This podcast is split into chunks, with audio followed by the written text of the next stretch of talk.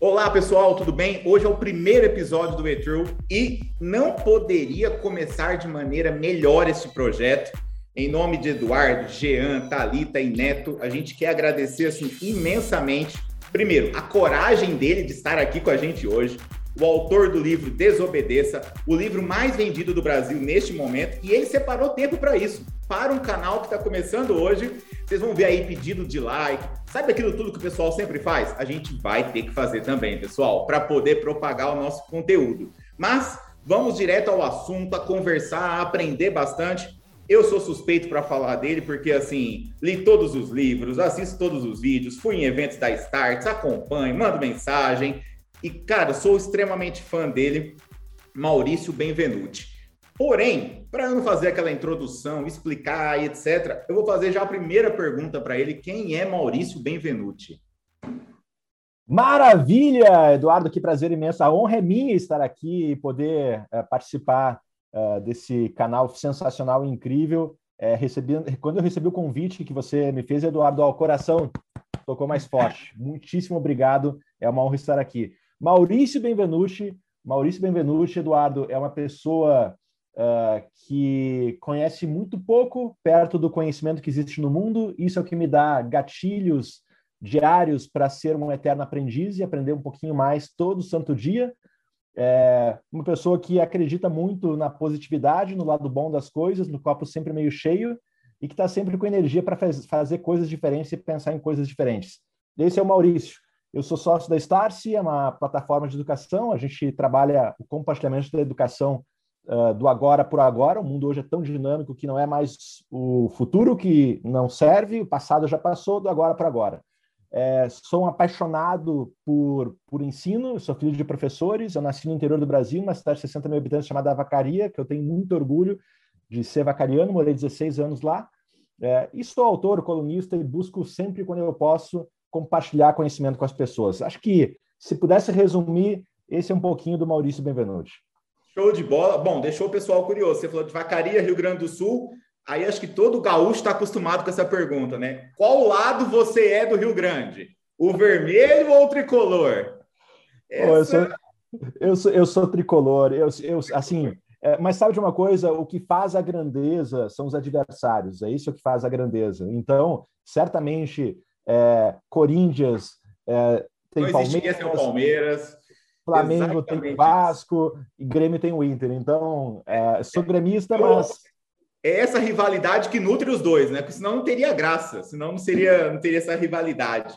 Cara, ah, vai aparecer aqui embaixo da tela, pessoal, os livros que o Maurício já publicou: Os Incansáveis, Audaz e agora Desobedeça. Recomendo todos assim, de olhos fechados. É, qualquer um pode ler, que aqui, inclusive, a gente gosta sempre de divulgar isso e recomendar bons, bons conteúdos, né? E Maurício, cara, falando um pouco aí, quem te acompanha nas redes sociais ou quem vai começar a te acompanhar, vê que você é um cara muito inquieto. Então, o Maurício às vezes está no Vale, o Maurício está dando palestra, está em evento da Start, está ajudando em mentoria, vai participar no Brasil afora e lança livro, etc. e tudo. E recentemente entrou para o clube dos pais, né? Uh, cara, agora uma pergunta assim: como equilibrar tudo isso, essa, essas, essas, pequenas jornadas que você faz, né, de acordar quatro e meia da manhã, e etc., e a paternidade? Cara, como que consegue fazer isso, Maurício? Pô, não existe uma receita de bolo. É... Não tem, mas assim, o que eu levei, quando, quando a Antonella surgiu nas nossas vidas, ela nasceu em 12 de agosto de 2019, é, uma coisa que minha esposa e eu, a gente sempre é, colocou na educação dela, a gente sempre levou ela em tudo que a gente faz. É, então, logo que ela nasceu, nas primeiras semanas, Eduardo, a gente já recebeu lá no Vale os programas nossos, as turmas. Cara, a Antonella já estava lá tem até uns vídeos, assim, eu levava a Antonella para cima e para baixo, o pessoal gritava o nome dela, levava ela para. Enfim, então, é, como eu acredito muito no que a gente faz na, na nosso, no nosso trabalho, naquilo que a gente realiza, nesse compartilhamento de conhecimento, nesse trabalhar o empreendedorismo como uma atitude, é isso muito que, é, que a gente leva em tudo, todos os projetos e atividades que a Start se realiza. Uh, e eu, eu penso, Eduardo, poxa, eu, eu gostaria muito que uh, Antonella levasse isso para a vida dela, né? que, que tivesse isso nas veias, correndo nas veias dela, esse espírito.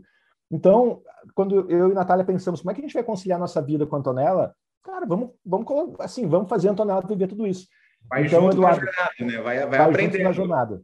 E respondendo a sua pergunta, cara. então, Antonella, hoje ela é uma, é uma parceira que participa ativamente do que a gente realiza. Logo, logo ela já está avaliando os pitch das startups, já está dando mentoria. Logo, logo ela já está ali comandando, porque já está desde o início aprendendo. Então, e Maurício, cara, é uma coisa que a gente vem discutindo sempre entre amigos e conversando nesses, né? No Brasil, vamos dizer que um ano e meio quase aí de pandemia, no mundo a gente pode considerar, já vamos caminhar para quase dois anos daqui a pouco, graças a Deus as coisas começam a. Eu fico feliz quando amigos me mandam foto do tipo, pô, aqui na Espanha o jornal falou que não precisa mais usar máscara daqui a pouco, e aonde, não sei aonde liberou jogo com público e tal, você começa a falar, cara, tá voltando assim, né, o mundo. Mas uma, uma coisa que a gente vem discutindo muito é assim, o mundo vai mudar? Mudar no sentido de, cara, o que aconteceu durante essa pandemia? Isso gerou inúmeras reflexões nas pessoas, né? Eu acho que as empresas, o que tinham de planos para 5, 10 anos, talvez, os caras, a gente teve que parar tudo e falar, cara, não dá mais, agora vai ter que fazer tudo isso em meses.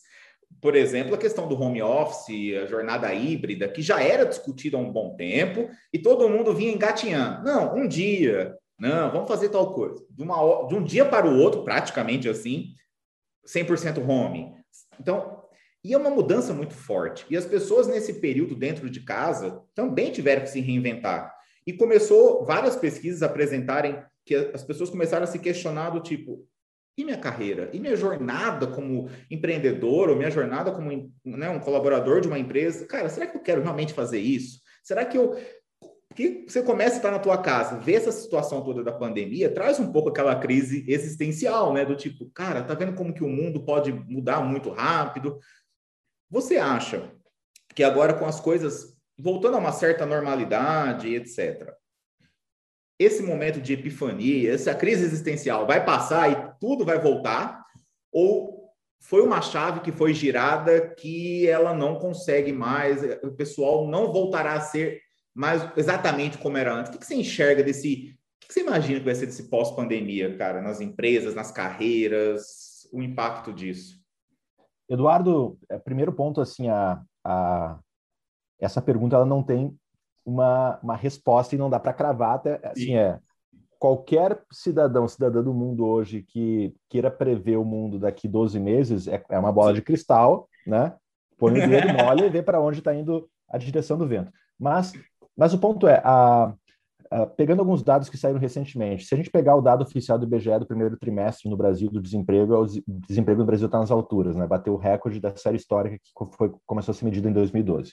Apesar disso, apesar disso, segundo a Work Trend Index, que é uma pesquisa da Microsoft feita com 30 mil pessoas em 31 países, incluindo o Brasil, saiu agora recentemente, 40% das pessoas empregadas pretendem trocar de emprego pós-pandemia.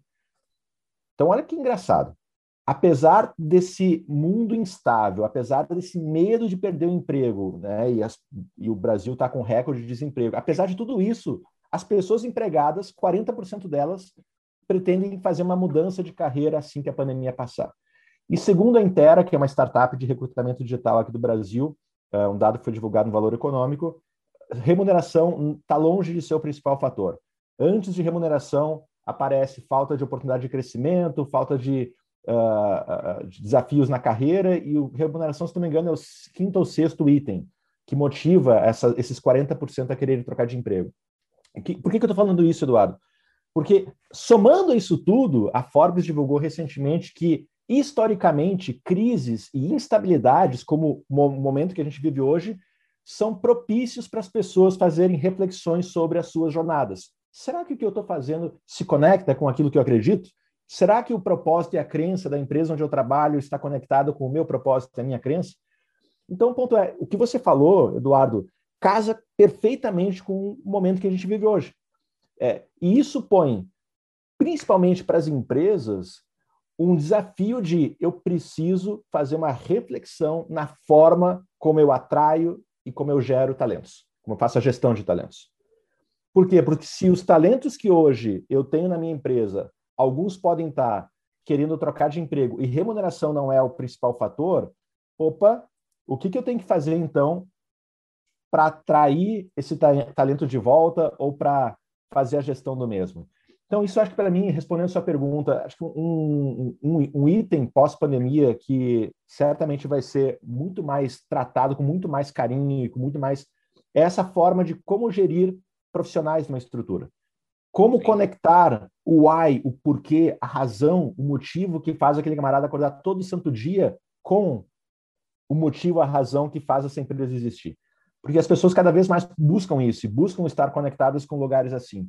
Até uh, porque era, desculpa, Maurício, mas era muito cômodo para as empresas falarem: putz, o Maurício trocou a, aqui por outra empresa porque a proposta financeira foi muito boa. Eu não tenho. Era muito mais fácil você falar: ah, o cara trocou por dinheiro. Porque aí aquela história, você está meio que se isentando, falando: ah, não, o Maurício preferiu o dinheiro, cara.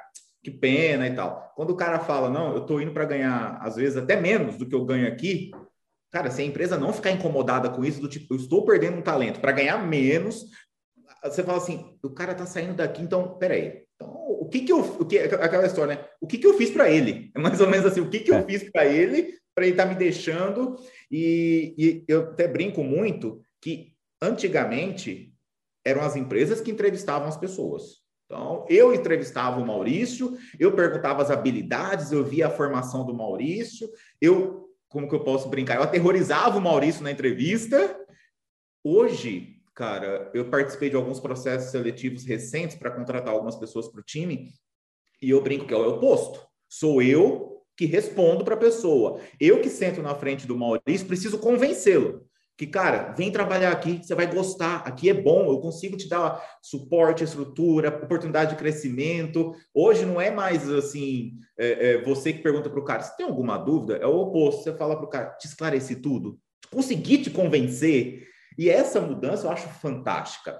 E as empresas que não conseguirem entender isso, que hoje eh, os profissionais qualificados no Brasil, eles não têm problema de falta de oportunidades. Ao contrário, é todo dia uma guerra. Uhum. É todo dia alguém tirando alguém de algum lugar e aquela briga intensa.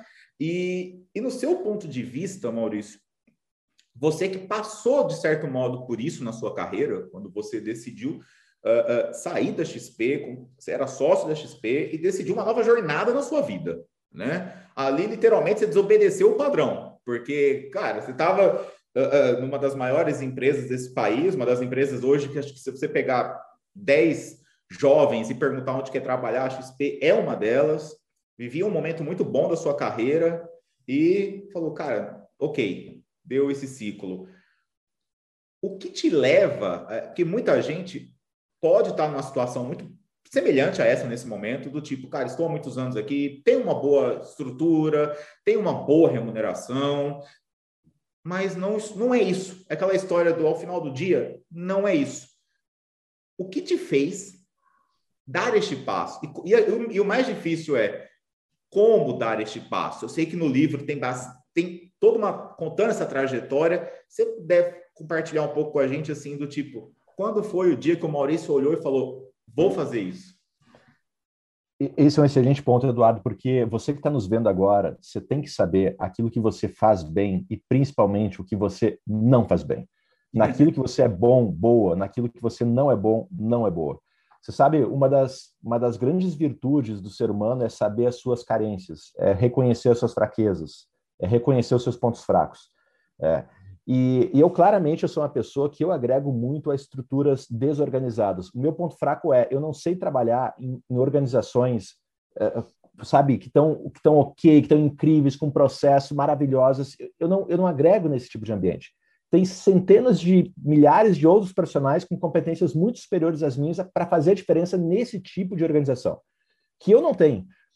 Agora, Maurício, a, o ambiente está bagunçado, está uma confusão, me chama que eu vou, porque ali eu faço a diferença. Eu estudo para isso, me capacito para isso, eu mergulho para ser um profissional que faz a diferença nesse tipo de ambiente.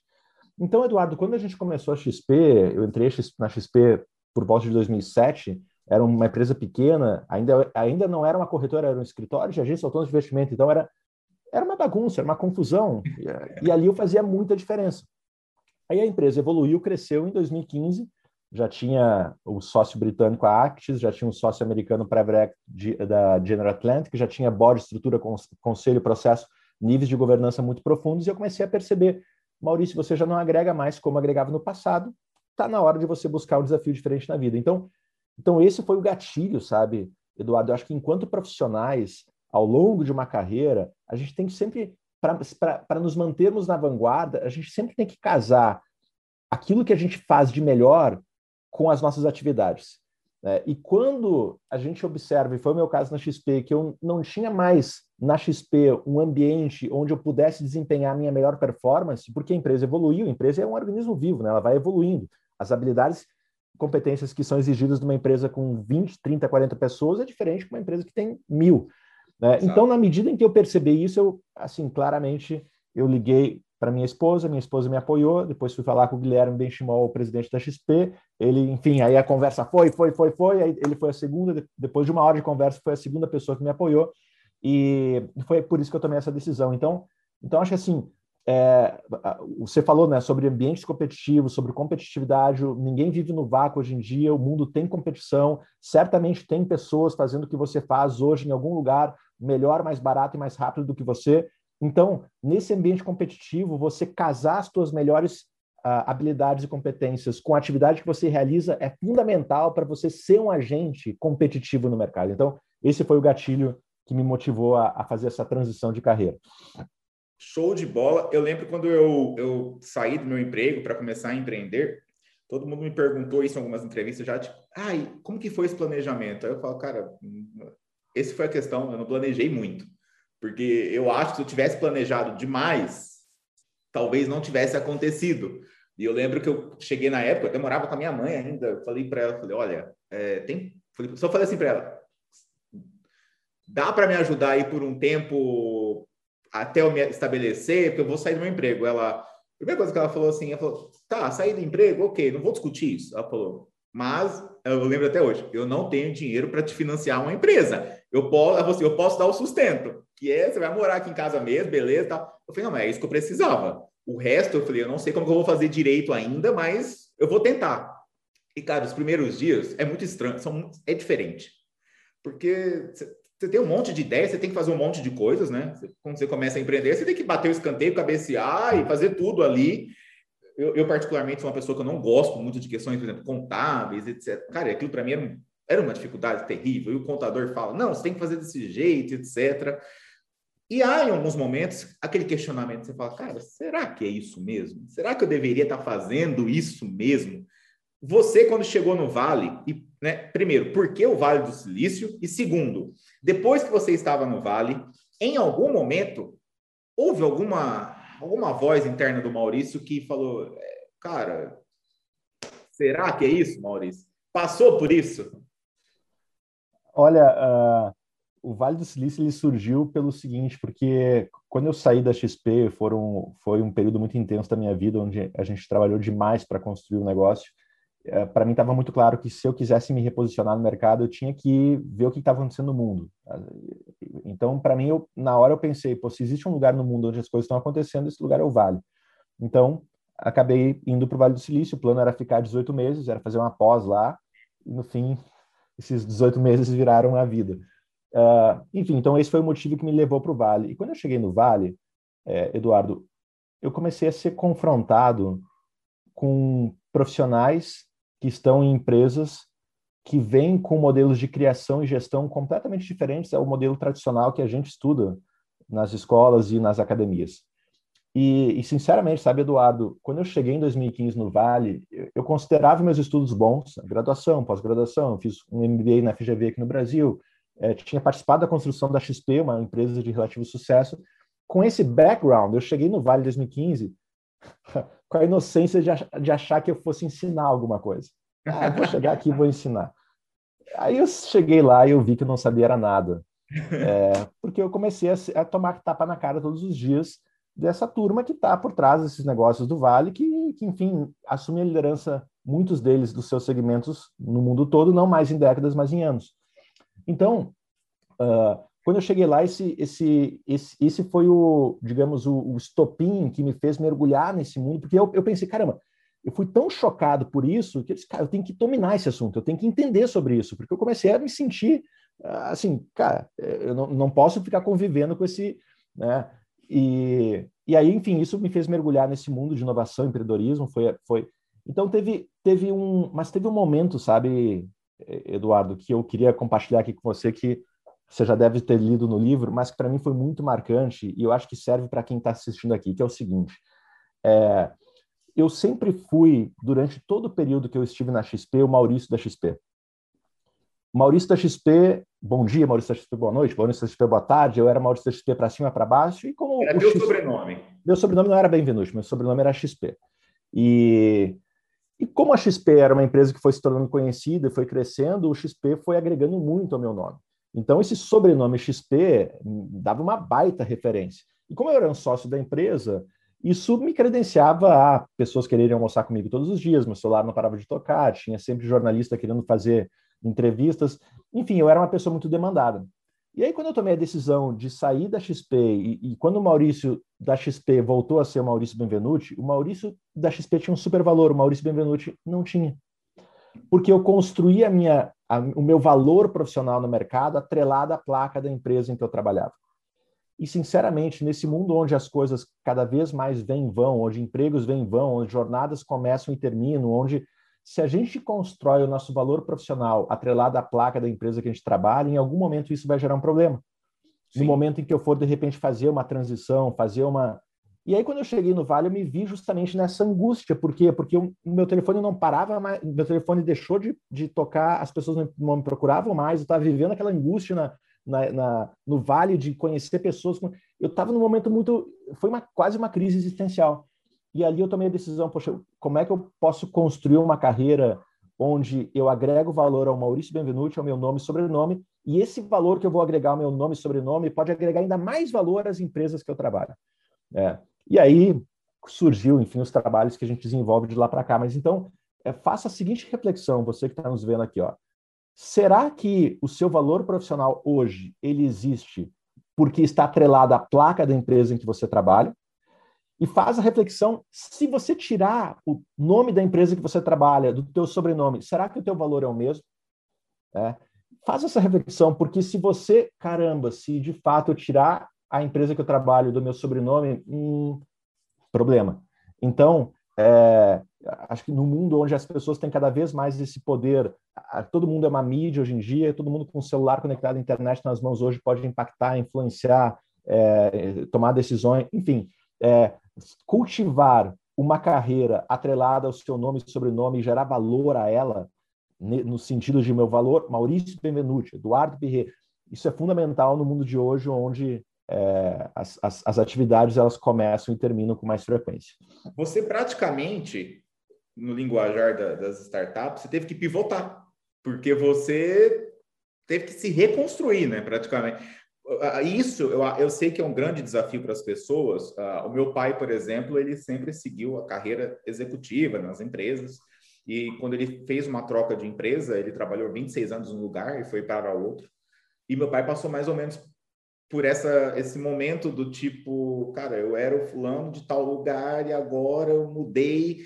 E na, meu pai é de uma outra geração e na cabeça dele assim, cara, mas eu fiquei 26 anos nesse lugar, como que as pessoas vão ver que eu fui para outro agora? Existia um certo medo do tipo, putz, eu, eu vou perder meu valor profissional porque eu troquei de empresa. E era uma outra geração, meu, é, era aquela, meu pai é da geração que, tipo, eu lembro quando eu consegui o meu, meu primeiro emprego tradicional, no regime CLT, meu pai falou assim: que bom, você vai construir uma carreira aí, é uma empresa muito grande, sólida.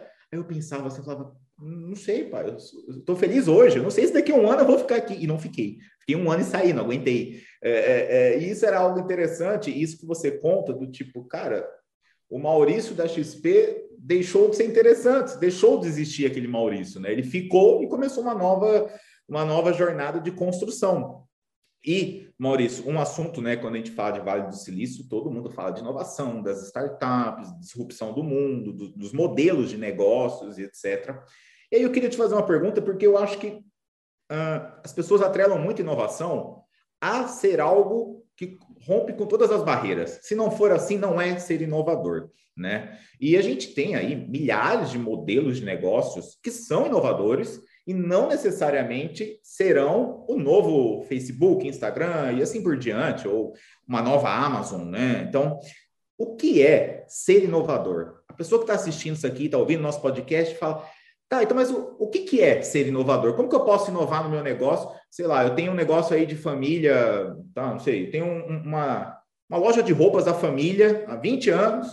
Como que eu posso inovar com isso?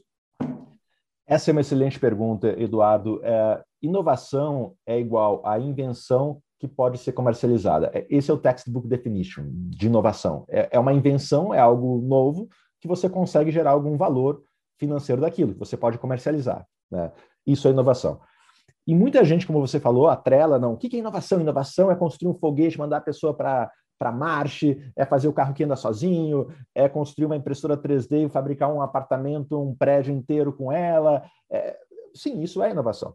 Né? Se, se isso for uma invenção que pode ser comercializada, isso é uma inovação. Mas, na minha visão, a inovação que mais impacta o, o dia a dia de uma sociedade, Eduardo, reside naquela, naquelas pequenas coisas.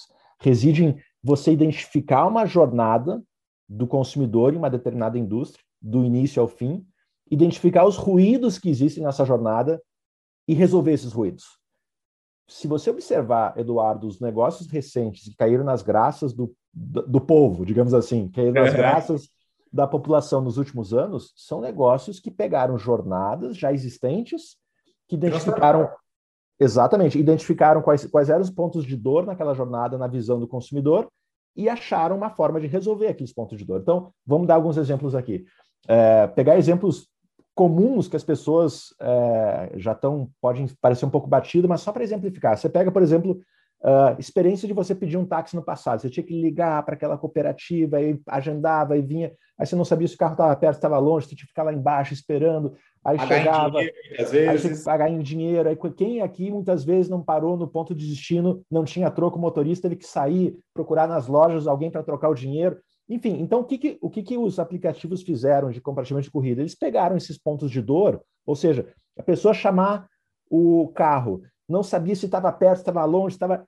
Vamos resolver isso. Criou um aplicativo, eu sei claramente se o carro está dois minutos, três minutos. Questão do pagamento. Pô, paga com cartão. As pessoas só param no destino e já. Inclusive, esses dias eu, eu, eu, eu tava num, peguei um táxi aqui no Brasil e eu saí sem pagar, porque eu estou tão acostumado no cartão. E o motorista, oh! aí eu, ah, desculpa. Mas então, olha só, pegou a jornada, identificou pontos de dor nessa jornada. Eu continuo no Uber tendo que chamar o carro, entrar no carro, sair de um ponto A para um ponto B, pagar e sair. Só que os pontos de dor que existiam nessa jornada, o Uber resolveu, né, que existia no táxi. Se a gente pegar a Amazon, que está tentando fazer nos Estados Unidos com os mercados é, sem caixa, poxa, tem, tem gente que. Eu não, não vou no supermercado, mas tem gente que adora ir no supermercado e, e identificar o produto, escolher.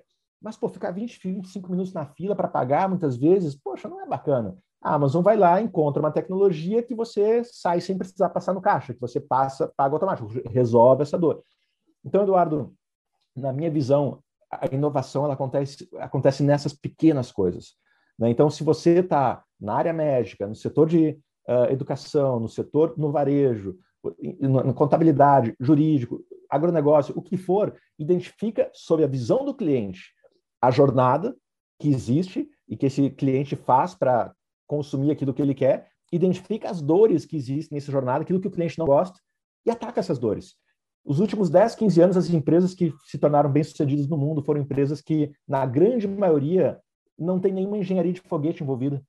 Sim. Se você pegar essas empresas todas que a gente está falando aqui, Airbnb, Uber, eh, Spotify, são empresas que não, não é. Sim, existe uma tecnologia. Tudo já é o que elas é, fizeram para mudar a jornada do cliente, né? Exatamente. Eu, eu, particularmente, por exemplo, sou, sou um fanzaço, defensor da marca, tudo, tudo que puder usar de, de, de, de conotação da Amazon. Sou um, assim, cara, eu, eu a Amazon para mim hoje, uh, uh, ela é todas as marcas do mundo se perguntassem assim, eu falar, cara, ela é a empresa que hoje consegue fazer de tudo um pouco de uma maneira excepcional. E isso que você falou um pouco aí da, das jornadas, a Amazon é uma excepcional executora de jornadas. É a grande característica. Se você pegar assim, avaliar a Amazon, Os caras, quando compraram o Holy Foods, entraram no segmento, todo mundo falando, por que, que a Amazon está se metendo nisso? Vai melhorar a jornada lá. Aí a Amazon, eu lembro até hoje, quando a Amazon adquiriu uma startup americana muito famosa na área de, de drogarias, de farmácias e tudo, a Walgreens e a CVS, no mesmo dia, os papéis caíam na bolsa, acho que quase 10%. Aí você fala, mas cara, foi só um pequeno movimento. É, mas todo mundo sabe que aonde eles entram, o consumidor na ponta vai ter uma experiência normalmente melhor que todas as outras marcas. E a Amazon se caracterizou por isso, uma entrega muito boa, uma, uma, uma comunicação diferente, uma inteligência aplicada muito grande no seu, no seu consumidor, no seu cliente, e ela criando esse ecossistema para o cliente de facilidades, né? Então a Amazon, para mim, hoje, ela é, ela é a prova do tipo, ela não produz livro, ela não produz remédio, ela, na verdade, é uma grande facilitadora para o cliente de, dessa jornada toda, né? Então, é, é, é a prova da, da, inovação. E tem uma, uma, uma, outra empresa que eu acho que ela representa esse desafio hoje em dia do, dos negócios, que é a Netflix. A Netflix é jovem. Quando ela surgiu, a, a, e ela conseguiu expandir bem através do streaming e, e arrebentar o mercado tradicional. Todo mundo falava, putz, os caras são bons demais, etc. Todos os grandes players, né, os estúdios, os produtores de conteúdo falaram, bom, vamos com eles. Se der certo, a gente faz o nosso. E agora você olha, praticamente todo dia tem um lançamento de algum streaming novo, né? Chegou o streaming de tal marca, tal estúdio tem seu próprio streaming, etc. Inclusive a, a Amazon. Inclusive a Amazon. a Amazon, né? E aí você olha assim a jornada da Netflix, e casa muito com aquilo, ela rompeu o mercado e estava sendo rompida rapidamente já, porque todo mundo começou a sair dela e falar, cara, obrigado, valeu, eu vi que isso dá certo, agora eu vou fazer o meu. E ela hoje, se me perguntar, é uma das empresas, ou no meu ponto de vista, a mais inovadora do mundo, porque os caras foram, derrubaram um segmento, reconstruíram o segmento, estavam sendo derrubados, e aí falaram, cara, agora a gente vai começar a produzir o nosso próprio conteúdo. E aí você pega uma empresa que nunca tinha produzido nada e está lá concorrendo a Oscar em pouquíssimos anos, produzindo conteúdos espetaculares. E o mais interessante que eu acho da, da, da Netflix, por exemplo, os caras conseguem produzir série brasileira, série italiana, francesa, americana, romena, japonesa, coreana. Os caras entregam para aquele público que interessa a eles. Isso é uma disrupção muito rápida, né? Não, não deu tempo, de, eu brinco que não deu tempo da Netflix surfar muito tempo na onda sozinha, né? Não, e como, e como o mercado se acostuma, né? Porque se você pegar cinco, seis anos atrás, uma produção feita pela Netflix, você ficava, você sabe aquele. Hum, está é. acostumado com Warner, com né, os grandes estúdios de Hollywood, parece que não suava bem.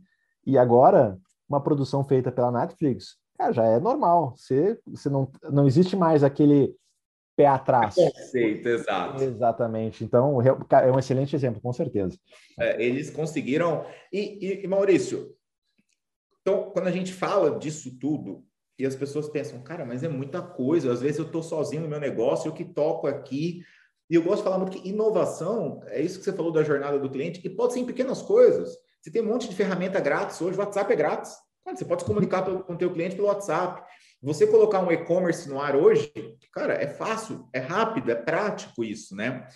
No teu ponto de vista, a, a, eu vejo hoje um outro segmento, um outro modelo de negócio que é o jornalismo, assim, a mídia em geral, ela passa por uma disrupção muito grande, né? Você olha, hoje eu vejo um movimento dos jornalistas não aceitando renovarem seus contratos com as, as grandes emissoras, com os grandes canais, porque estão exigindo exclusividade deles. E eles estão falando, cara, não, eu não vou deixar de ter meu canal no YouTube, eu não vou deixar de ter o, o meu blog, o meu Insta. E aí você começa a ver que alguns jornalistas, né, uma, um, um, vídeo deles, uma live no YouTube, tem mais audiência que um programa na televisão. Como que você enxerga hoje essa mudança da mídia? Porque agora a, a, o jornalista ele passa a ser o próprio canal dele, ele passa a ser a comunicação, é, é essa questão que as mídias antes eram jornal, televisão, revista, rádio, e você tinha que trabalhar isso daí. Hoje, é, é, é, é você tem milhares de canais. Você acha que esse é um segmento, essa frente de, de comunicação, passará cada vez mais por transformações e as mídias? A, Jovem Pan, eu gosto de dar o exemplo agora na chamada da Jovem Pan, é a rádio que virou TV. Então, há alguns anos atrás, você ouvia o programa da Jovem Pan, você ficava imaginando, pô, como que deve ser os caras no estúdio. Hoje você entra no YouTube e tá lá ao vivo os caras no estúdio. Como que você vê essa disrupção tão forte da mídia e também uma disrupção de carreira? Porque quem estudava jornalismo há 10 anos atrás tinha mais ou menos os caminhos que teria que seguir. Hoje, ele, na verdade, é o próprio canal. Como que você vê essa, essa, essa mudança toda na comunicação? É, assim como os monopólios, os monopólios, a gente está vivendo um mundo onde os monopólios eles estão deixando de existir, eles estão sendo desafiados. A gente falou aqui do monopólio do entretenimento, que Netflix desbancou Hollywood, o monopólio da indústria da música, que Spotify e iTunes lá atrás desbancaram a, a record industry, famosa, difícil. É, o Uber, que a gente falou aqui, que desfez o monopólio da indústria de transporte individual de passageiros, o Airbnb, o monopólio dos hotéis, é, os, as, as, ferramentas de e-learning, o monopólio da educação. É, então, naturalmente, que isso, afetando todos os setores, com a comunicação não é diferente. E e a gente tende, enquanto seres humanos, a gente tende muito a se conectar com os seres humanos. People connect to people. A conexão entre pessoas, ela muitas vezes ela é mais forte que a conexão entre uh, uma pessoa e uma marca. E, e, é impressionante como isso é verdade. Por exemplo, na nossa relação aqui, Eduardo, eu conheci a Maria Brasileira, fantástico, mas a partir do momento que eu conheci você, o, o você, os teus valores, o que você acredita, assim, a, a, o meu respeito por você fez a minha admiração pela Maria Brasileira ser muito maior. Então, é porque, porque somos seres humanos. Então, muitas Sim. vezes no passado, é, as pessoas compravam uma mídia ou assistiam a mesma para ter acesso à coluna daquela pessoa que eu tanto gosto, para ter acesso àquele vídeo daquele jornalista que eu me identifico.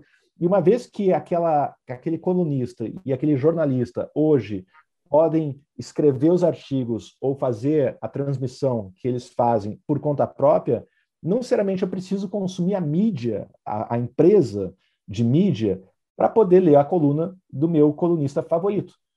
Então, isso é uma, é uma transformação que, da mesma forma como todos esses segmentos que a gente falou antes, está ocorrendo também na comunicação. É, mais, cada vez mais canais independentes, cada vez mais.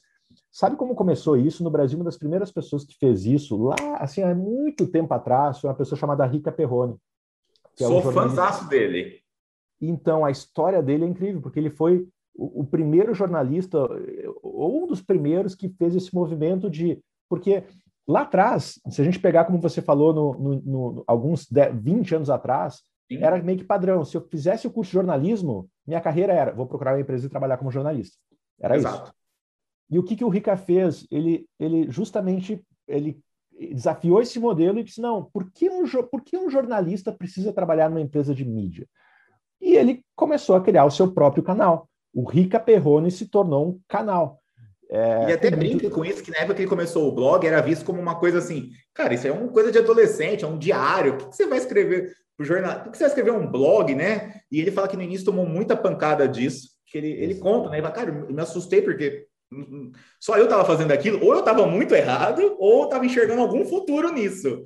E, e, ele, ele, foi o, ele foi o único jornalista credenciado na Copa do Mundo de 2014 no Brasil, não vinculado a nenhuma mídia.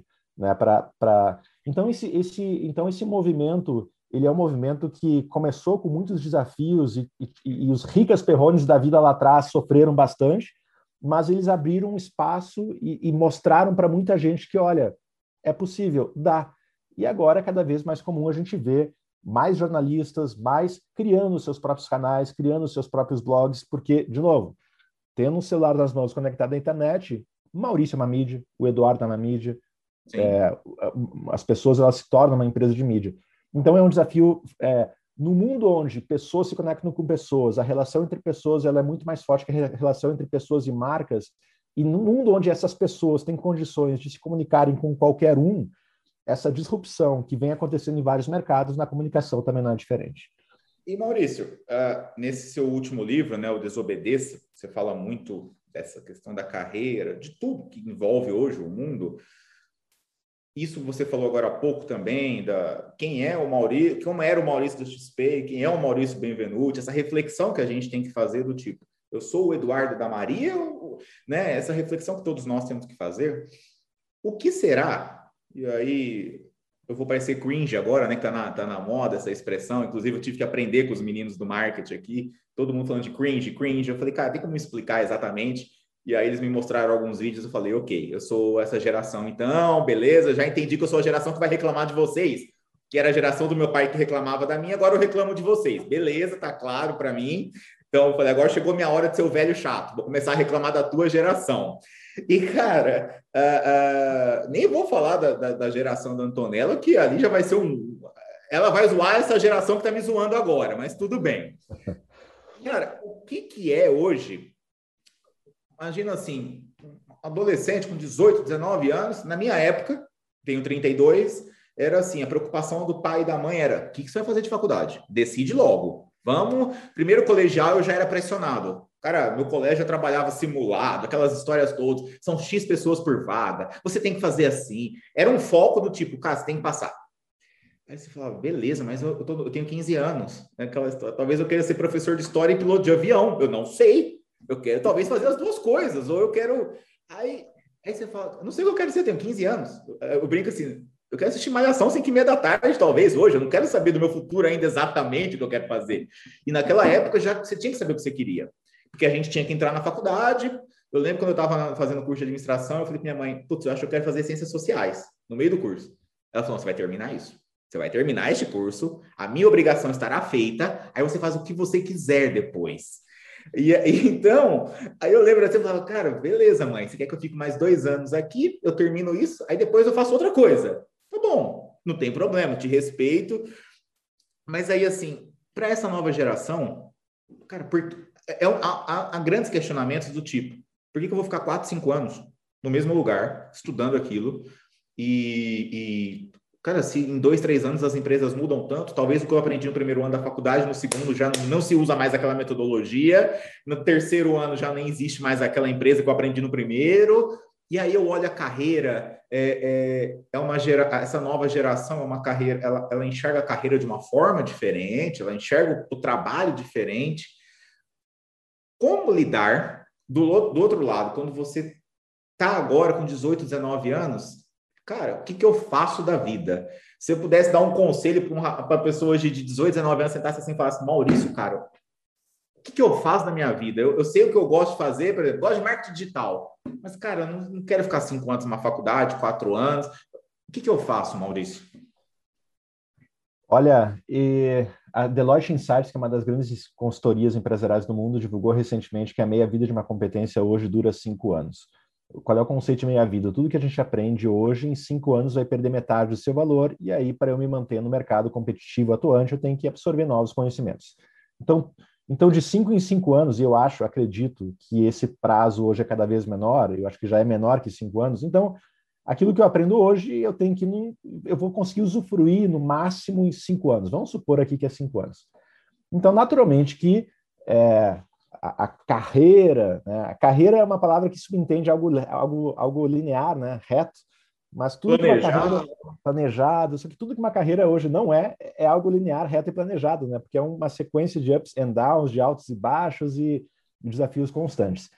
Uh, eu acho que posto isso, eu escutei no, no Vale uma expressão que para mim faz muito sentido, que é a seguinte: uh, antigamente, o meu pai hoje ele tem 84 anos e ele, quando você descreveu a relação que você teve com a, com a sua família, é exatamente o, o que meus pais, né, tinham para mim, né?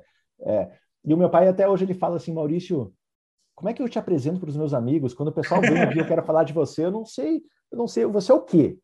Porque na, pra, ele foi professor. Para ele, na geração dele, eu sou o quê? Eu sou professor. Você, você é médico. Você, você é, é psicólogo. E era isso. Agora, o Maurício, Maurício, você é, você é empresário, você é colunista, você é autor, você, o que, que você é?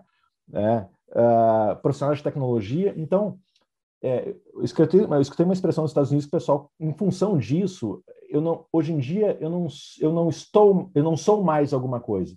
Eu estou sendo alguma coisa. Eu não sou mais o Maurício empresário. Hoje eu sou o Maurício, estou sendo empresário. Mas amanhã eu posso ser o Maurício autor, depois de amanhã eu posso ser o Maurício jornalista, eu posso ser o comunicador e por aí vai.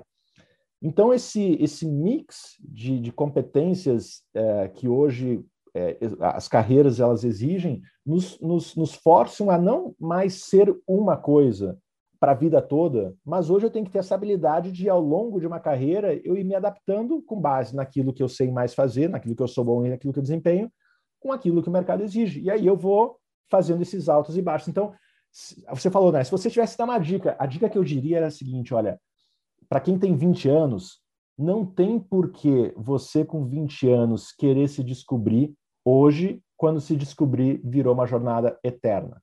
Eu tenho 39 anos e eu estou me descobrindo. E eu, sinceramente, eu acho que eu ainda sei muito pouco do que eu serei nos próximos anos. E vai ser uma eterna descoberta. Então, sabe, a vida descobre, vive. Quanto mais experiências você viver, mais você vai conseguir alinhar as suas decisões, aquilo que você mais gosta e mais, e mais quer. É, eu acho que hoje em dia a vida é uma eterna descoberta. Eu acredito que você, quando escreveu teu primeiro livro, Os Incansáveis, uh, foi um grande desafio. É o primeiro que você escreve, né? Deve ser um, um, uma, um desafio imenso. Aí parte para um segundo. Você fala, putz, o primeiro foi um grande sucesso. Aí tem aquele, acredito eu, não sei, tem dado aquele receio do tipo, cara, o sarrafo subiu, a pressão é maior, eu preciso entregar um conteúdo ainda melhor do que eu já fiz um excelente trabalho. E você foi lá e conseguiu. E agora vem um novo conteúdo, uma coisa nova, e é engraçado quando a gente vai lendo teus livros, a sensação que dá é que, tipo assim, você fala, cara, o Maurício está mudando. A sensação é essa, que você fala, pô, o Maurício está numa fase agora, o Maurício está em outra fase. Uma... O teu livro vai te dando esse sentimento de mudança, né? E sejamos sinceros, algum dia na tua vida, você imaginou que ficaria em primeiro lugar da, dos mais vendidos do Brasil? E, e, e quando você chegou a isso, cara, qual é o sentimento que deu quando você viu? Ah, o, primeiramente, assim, a, a escrita é um, é um prazer que, que eu, assim, eu, eu conheci que isso me dá um prazer muito, assim, um prazer enorme na vida. Eu não sabia o quão prazeroso era para mim esse processo de escrita. É, que não só é prazeroso, mas escrever é um processo de aprendizagem, porque quando você escreve, você pesquisa, você tem que ir fundo num assunto, então eu me torno melhor, um profissional melhor, uma pessoa melhor enquanto eu estou escrevendo. Então é algo que eu gosto muito de fazer. É, jamais imaginei, viu, Eduardo? É, jamais imaginei que, que poderia alcançar. É, o Incansáveis ele tinha alcançado o primeiro na época que ele, que ele foi lançado, o primeiro em negócios. Ele foi durante alguns alguns meses mas não o primeiro geral. E o Desobedeça, que foi o último, ele virou, né, ele alcançou. E mais uma vez, vocês fazem parte disso. Muito obrigado, Eduardo, pela, por todo o apoio. Jamais imaginava. Uh, mas o, acho que o, o, ponto assim é uh, a, a, a, o, o, processo de o, assim a gente tem quando a gente de novo deixa eu refrasear aqui quando a uhum. gente descobre aquilo que a gente faz bem e quando a gente descobre que aquilo que a gente faz bem é algo que nos satisfaz, você coloca mais do que a sua paixão, você coloca mais do que o teu suor, você dá mais do que o que você acha que poderia dar em um projeto. E quando você chega nesse nível de dedicação, nesse nível de entrega, você assim, você você sai, você você começa a navegar numa esfera que poucos são capazes de navegar no mundo. Você entra num, num top tier de profissionais que, que são, é, raramente você consegue chegar nesse nível. Quando, então, acho que assim, eu fiquei muito feliz com, com o resultado de Desobedeça, mas isso foi resultado de um trabalho enorme, de muito esforço. E se você me perguntar quais são, uh, qual foi a minha, quando eu, assim, que, de agora em diante, né? Poxa, qual é a minha, é, assim, o que, o que eu mais quero é que isso possa ser uma ferramenta que mude a vida das pessoas. E é, esse, é sempre, esse é sempre meu objetivo com alguns livros. É o que eu sempre falo para a editora. É, eu não tenho nenhum objetivo financeiro com livros, eu não tenho nenhum objetivo. Meu objetivo é, assim, a vida tem me trazido muita felicidade. E eu busco compartilhar ela através de, de várias formas, de vídeos, de cursos e tudo mais. E os livros são uma ferramenta para compartilhar com as pessoas o que eu venho fazendo ao longo da vida, que isso possa gerar insights para que elas possam aplicar nas suas carreiras, nas suas profissões. Então, esse é o meu desejo, o meu objetivo, que o livro possa ser uma peça, uma ferramenta para essa evolução profissional de cada um. Bacana, show de bola. Maurício, cara, a, quando a gente olha os números, os estudos nos últimos 12 meses, né, últimos ano e meio da pandemia, é, começaram a existir picos de ansiedade, de depressão, burnout. É, é, até, inclusive, essa semana, conversando com um amigo que é dentista, cara, ele falou: bicho, eu tô com uma escalada gigantesca de venda de, de projetos de, de, moldes por causa do bruxismo que subiu devido à tensão, ao estresse da pandemia, as pessoas estão usando demais. E até brincou comigo, inclusive eu, ele falou, eu estou, comecei, tive que começar a usar.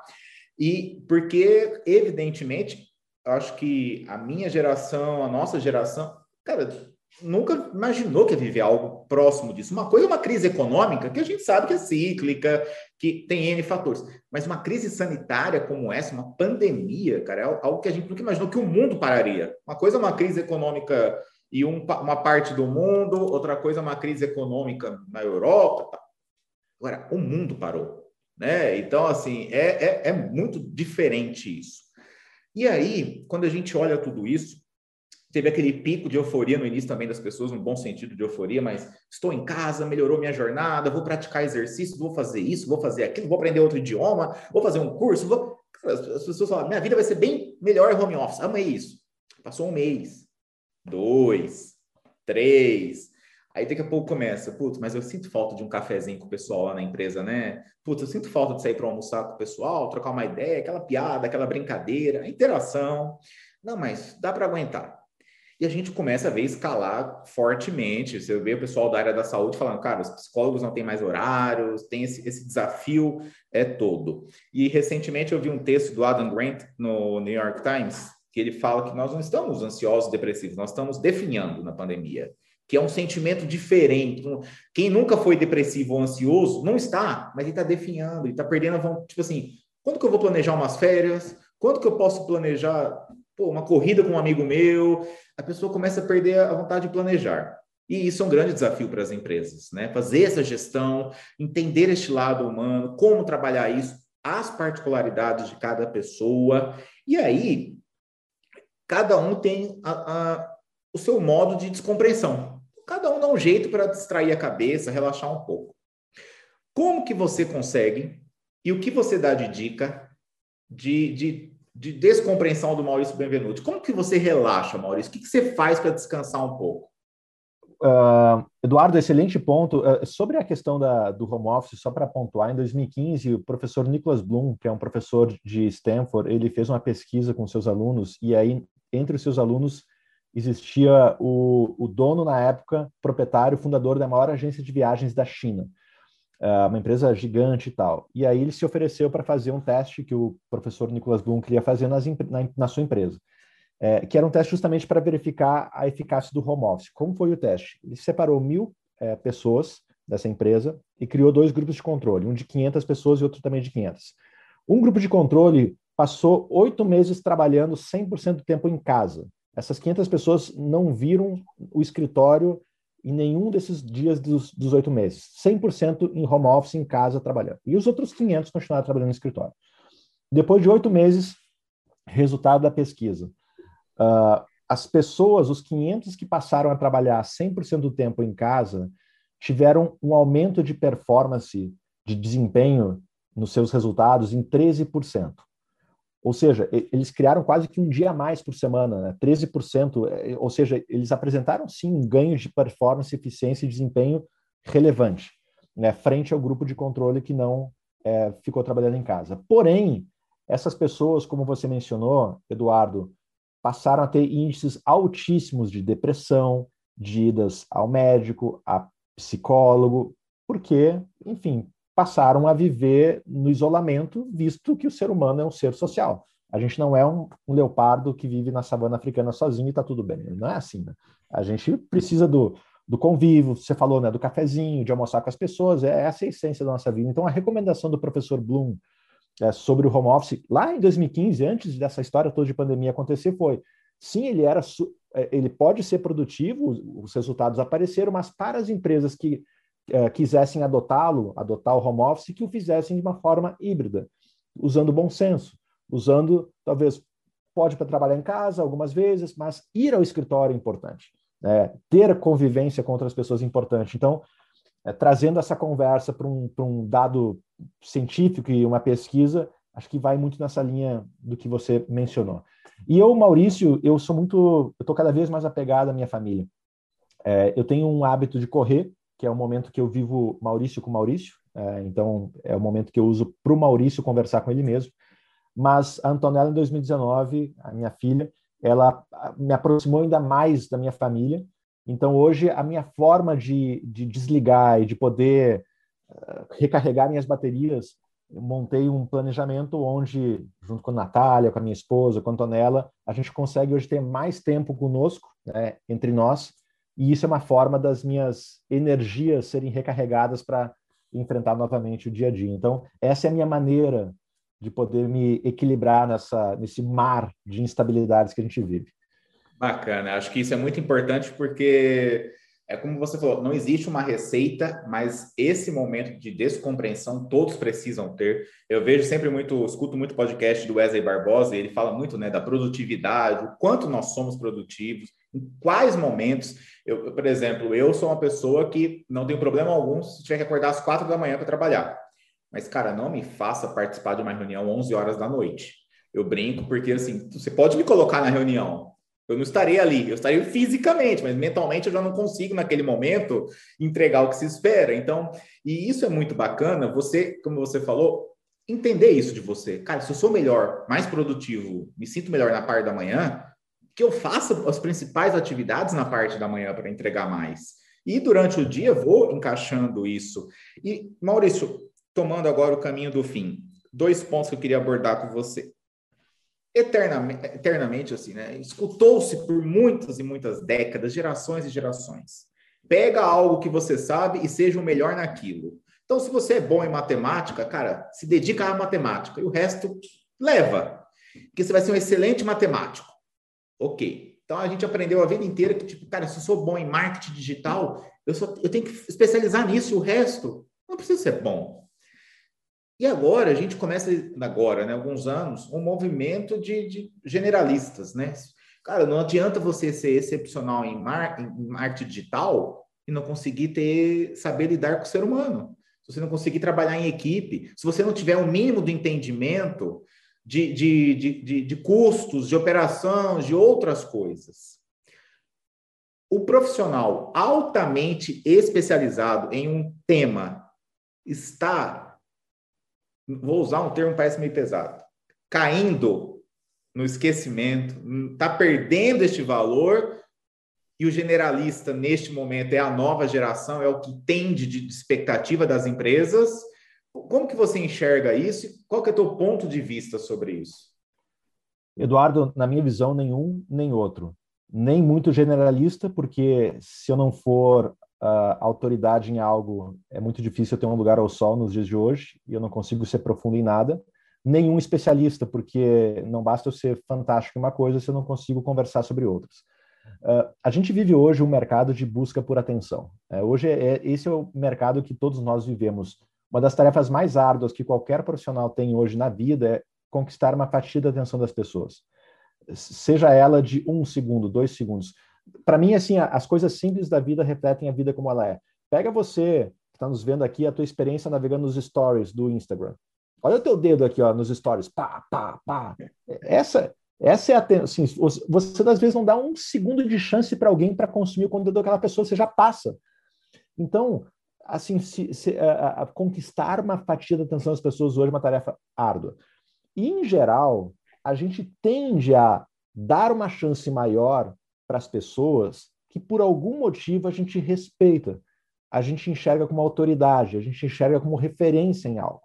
Né? Se eu estou passando aqui e aparece um stories do Eduardo, eu paro um pouquinho.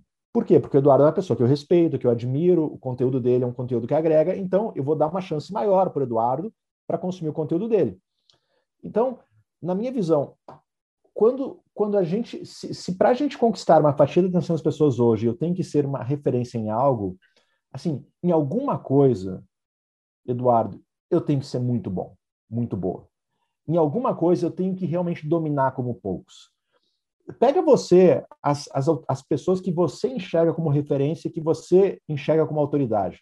Faz a reflexão. Possivelmente essas pessoas são autoridade para você e você respeita, porque não porque elas são nota seis em um monte de coisa, mas possivelmente é porque elas são nota 9 ou muito próximo de 10 em uma, em duas, em três. Então, assim, trabalhar para ser muito bom em algo, conhecer um pouco de tudo, é o generalista, isso é, isso é bom, porque ter conversas com pessoas diferentes sobre assuntos diferentes, isso engrandece a discussão e até para você enquanto profissional, isso essas conexões inusitadas hoje são cada vez mais essenciais para você produzir coisas novas, então conhecer um pouquinho de tudo isso é fantástico, mas em alguma coisa eu tenho que me propor a ser muito bom.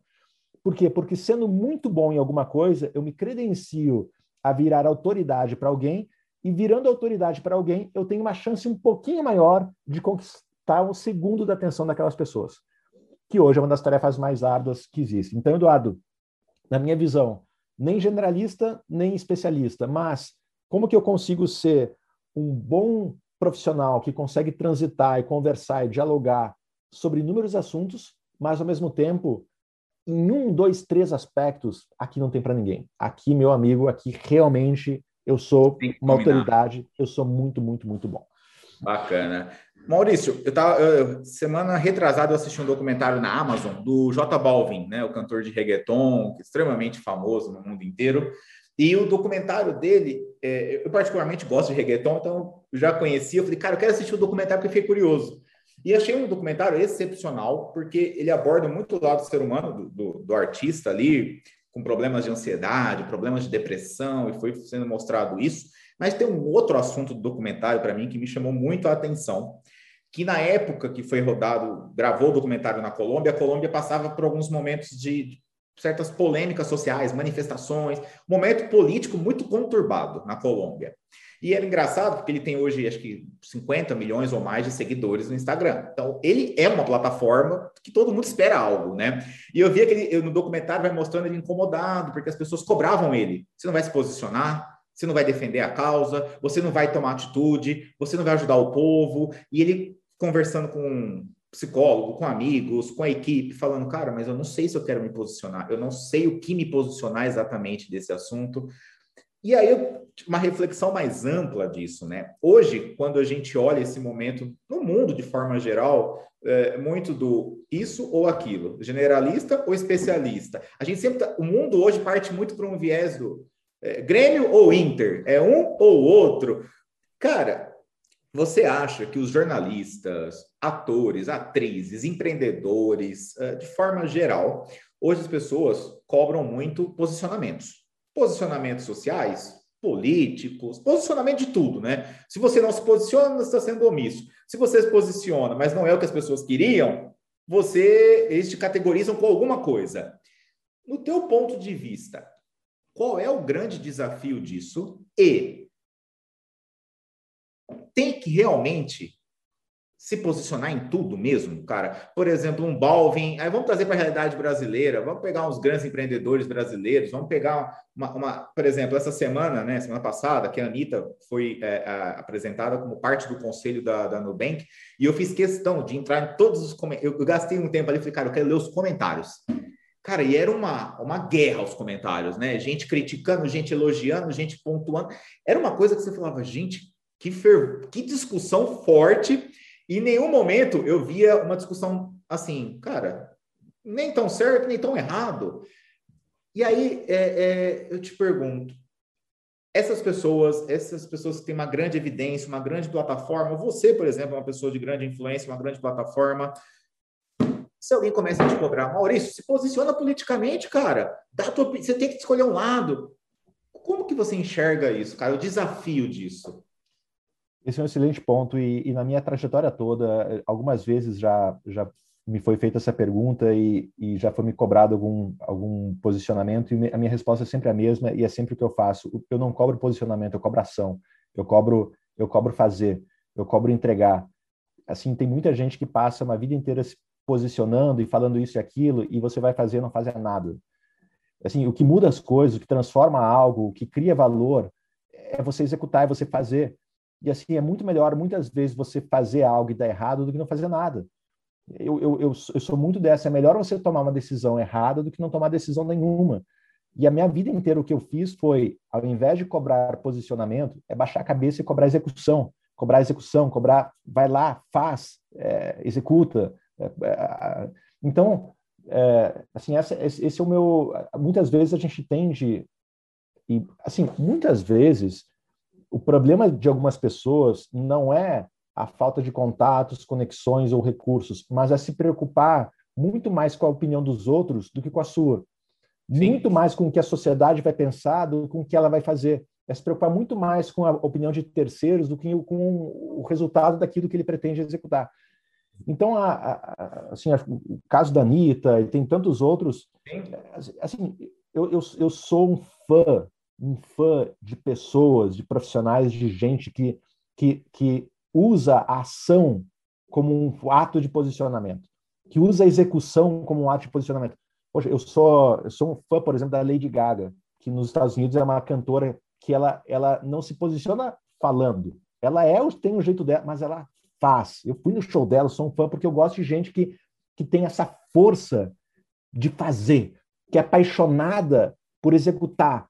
E sabe, e a opinião dos outros, assim, o mundo inteiro vai ter gente que gosta, vai ter gente que não gosta, mas o que eu cobro de quem trabalha comigo, o que eu cobro, eu cobro a execução. Então, Eduardo, para mim essa, para mim isso é o que faz a diferença. Posicionar, falar, tá, tá, tá, tá, tá, tá. Cara, isso não leva a é nada. Exato. É raso e não transforma. O que transforma é você transformar essa posição em ação e execução. Pelo menos é isso. Essa é a minha visão disso. Show de bola. Pessoal, para a gente encerrar, até vai aparecer aqui no nosso canal as redes sociais do Maurício. Colocaremos na, no na bio o link da onde você pode encontrar os livros do Maurício. Estará tudo à disposição de vocês. E, Maurício, para a gente encerrar, o que, que é desobedecer? Ah, garoto. Desobedecer tá aqui, ó. Desobedeça. Dale, dale, dale. Ó, na minha visão, assim, desobedecer é... Eu, eu, deixa eu contar uma história rápida aqui. Claro, fica à vontade. O... Eu, eu, eu, eu sempre, Eduardo, tudo que eu faço na vida, eu sempre tento colocar no seguinte ponto, assim, será que isso funciona no 8 e no 80?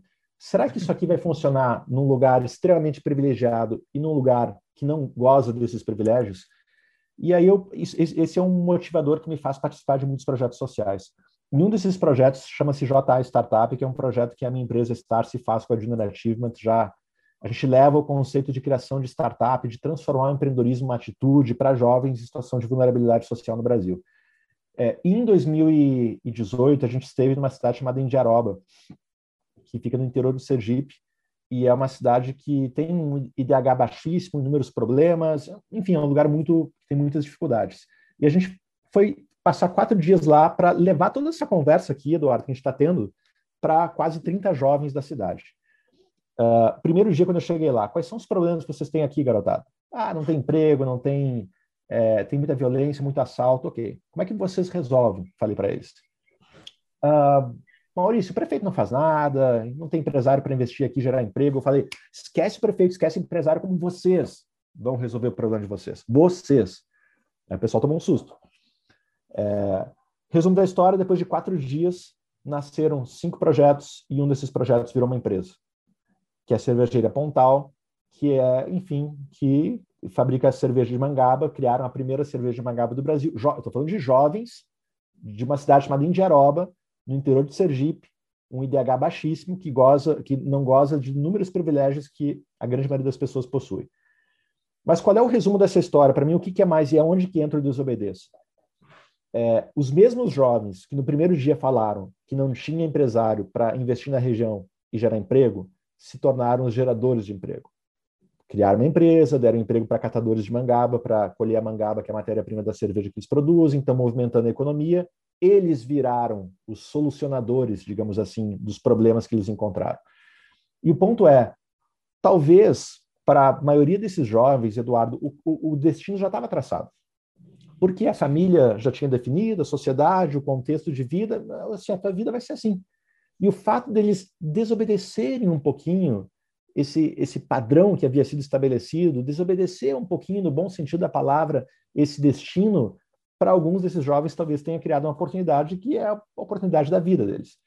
Então, para mim, isso é desobedecer, sabe? A gente não precisa ser o que a sociedade espera da gente. A gente tem que ser aquilo que nós esperamos de nós mesmos. É, E às vezes a gente, de novo, a gente fica tão apegado a nos moldarmos a padrões, a gente fica tão apegado a fazer algo é, esperando a opinião alheia, e a gente fica desapegado do que, é mesmo, do que nós mesmos acreditamos. E a gente esquece da nossa essência, daquilo que a gente quer e daquilo que nos faz ser essa pessoa. Então, para mim, desobedecer é isso, é, é olhar muito mais para si, para dentro, para aquilo que eu quero, que eu posso, né, e se preocupar menos né, com o contexto, com a sociedade, com o que vão pensar, porque se a gente ficar mais preocupado com outros, que tem muita gente que delega decisões importantes da sua vida a pessoas que conhecem 1% da sua realidade. E isso é um problema. Então, confia em você, confia no, confia no teu taco, confia na tua, na tua, no teu potencial, que certamente a, a trajetória ali para frente ela pode ser muito, muito bonita. Cara, muito obrigado. Eh, nós estamos extremamente uh, lisonjeados com essa aula, que foi esse, esse, esse bate-papo com você. É, mais uma vez, em nome de toda a nossa equipe aqui, a gente quer agradecer, principalmente porque não poderia começar de maneira melhor esse, esse, esse canal do YouTube, esse nosso podcast, com uma pessoa tão especial e que a gente admira tanto e que sem dúvidas, você conseguiu aqui nesse curto espaço de tempo trazer vários conteúdos e insights, e que não tenho dúvidas que uh, uh, pelo menos algo a gente sai daqui já aprendendo. Eu gosto sempre de, de reiterar que eu já fui em vários eventos da Starts e eu me lembro que eu fui no primeiro Silicon Valley que foi feito em São Paulo, acho que quatro anos atrás, três, 2017. quatro anos. Isso. E eu me recordo, cara, que quando eu comprei o ingresso ah, no site, tudo, era um local. Aí eu estava eu tava viajando, tal, recebi um e-mail, ó, oh, mudou de lugar porque vendeu demais. Eu falei, pô, que legal, cara. E aí chegou lá, foi um evento fantástico e um dos principais. E eu levei na época várias pessoas que eu conhecia do mercado, de franquias e tudo, e que vem de uma cultura mais tradicional. Eu falei, cara, não, vocês têm que ir comigo. Vocês têm que ir lá, a gente tem que sim. E o principal ponto que todo mundo falava era, cara, que energia diferente que é isso. E que energia que diferente que essas discussões, esses debates. E é muito legal isso que a Starts transmite isso. Eu fui em alguns eventos, a nossa equipe vai em eventos é uma, é, uma, é uma energia diferente. Você sai de lá, cara, você fala, putz, eu preciso de um tempo agora, eu preciso sentar para botar em ordem a minha cabeça de tanta coisa que está acontecendo aqui. Então, eu reforço e indico para as pessoas, acessem o portal da Starts, tem vários programas legais. Agora que também está voltando o presencial, vocês foram um grande exemplo na pandemia de se reinventar de um dia para o outro, praticamente isso de reinvenção de um dia para o outro, de ter que mudar rapidamente a operação, e isso é capaz graças à cultura de vocês, que é muito enraizada. E quero agradecer, uh, uh, parabenizar mais uma vez o sucesso desse livro, que foi está sendo fantástico. E um grande abraço para você, para sua família. É, é, eu até lembro uma vez que você comentou em alguma live que a geração, muita, a, nova geração talvez não teria nenhuma CNH, como a gente fala aqui, né, uma carteira de habilitação, que provavelmente não acontecerá isso com a Antonella também, ela não vai saber o que é dirigir um carro, provavelmente, né? Então, eu quero te parabenizar por tudo isso, por todo esse exemplo que você é para as pessoas. E, mais uma vez, pessoal, estará disponível para vocês o contato do Maurício. Breve, Maurício. Um abraço. Parabéns. Valeu, um abraço. Tchau, tchau. Obrigado.